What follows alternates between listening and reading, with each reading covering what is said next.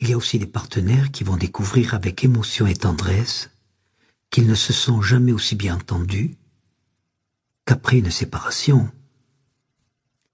Et enfin, enfin, il y a tous ceux qui confondent l'intensité des sentiments avec la violence de la passion, et qui vont maltraiter gaillardement, avec une sincérité sans défaut, les possibles d'une relation qui pourrait être merveilleuse s'ils s'en donnaient les moyens. Mon propos va s'articuler autour de quatre points principaux. Comment passer de la rencontre amoureuse à la relation? Comment construire et vivre une relation au quotidien? Quelles sont les forces de cohésion et les forces d'éclatement qui seront à l'œuvre dans toute relation de couple? Comment vont-elles interagir entre elles sachant que tout couple est bien un organisme vivant, constitué de bien plus que l'addition de désirs et de sentiments, ou que l'intention de vivre avec une compagne ou un compagnon, ou même de fonder une famille. Et le dernier point, comment vivre une relation d'intimité commune et partagée, en la conciliant avec une intimité personnelle, qui, elle, ne sera pas toujours partagée et je postule d'ailleurs que c'est la création possible de cette double intimité qui fondera les bases les plus solides d'une vie de couple unifiée et harmonieuse.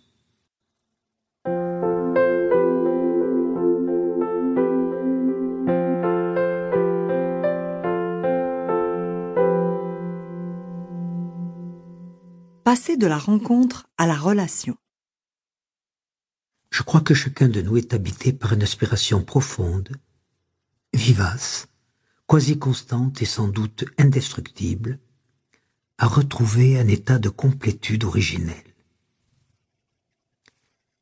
Cette aspiration de tenter de trouver, de s'approcher de ce lit avec un double, et de retrouver ainsi la part manquante dont nous gardons tous la trace nostalgique au profond de nous. Il y a en chacun une place, un espace privilégié pour l'être attendu, espéré, rêvé, celui qui saurait nous comprendre, nous aimer inconditionnellement, et peut-être même prendre en charge nos difficultés.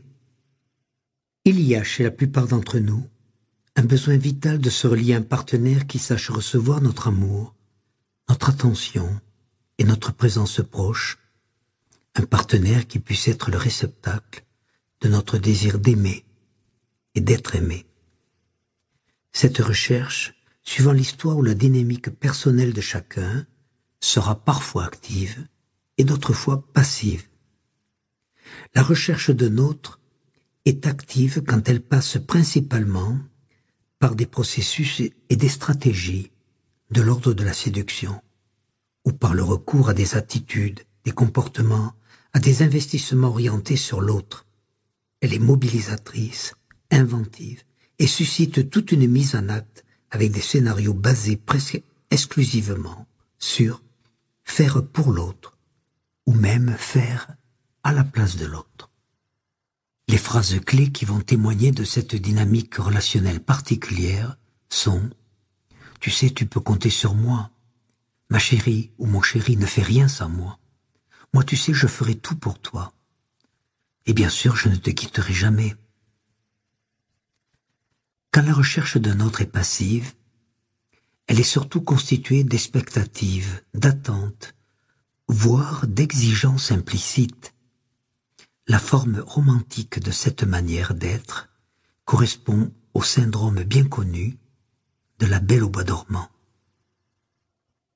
Elle atteint aussi bien les hommes et les femmes, c'est-à-dire tous les candides, qui passent leurs rêves à cultiver le secret et magique espoir de l'arrivée d'un prince charmant ou de la délicieuse princesse susceptible de les éveiller, de les combler et bien sûr d'être totalement à leur service. Chacun attendant de l'autre qu'il réponde à ses besoins ou à ses désirs. Les phrases clés de cette dynamique seront je compte sur toi. Moi j'ai besoin de toi pour vivre. Tu sais, ma chérie ou mon chéri, que je ne peux pas vivre sans toi.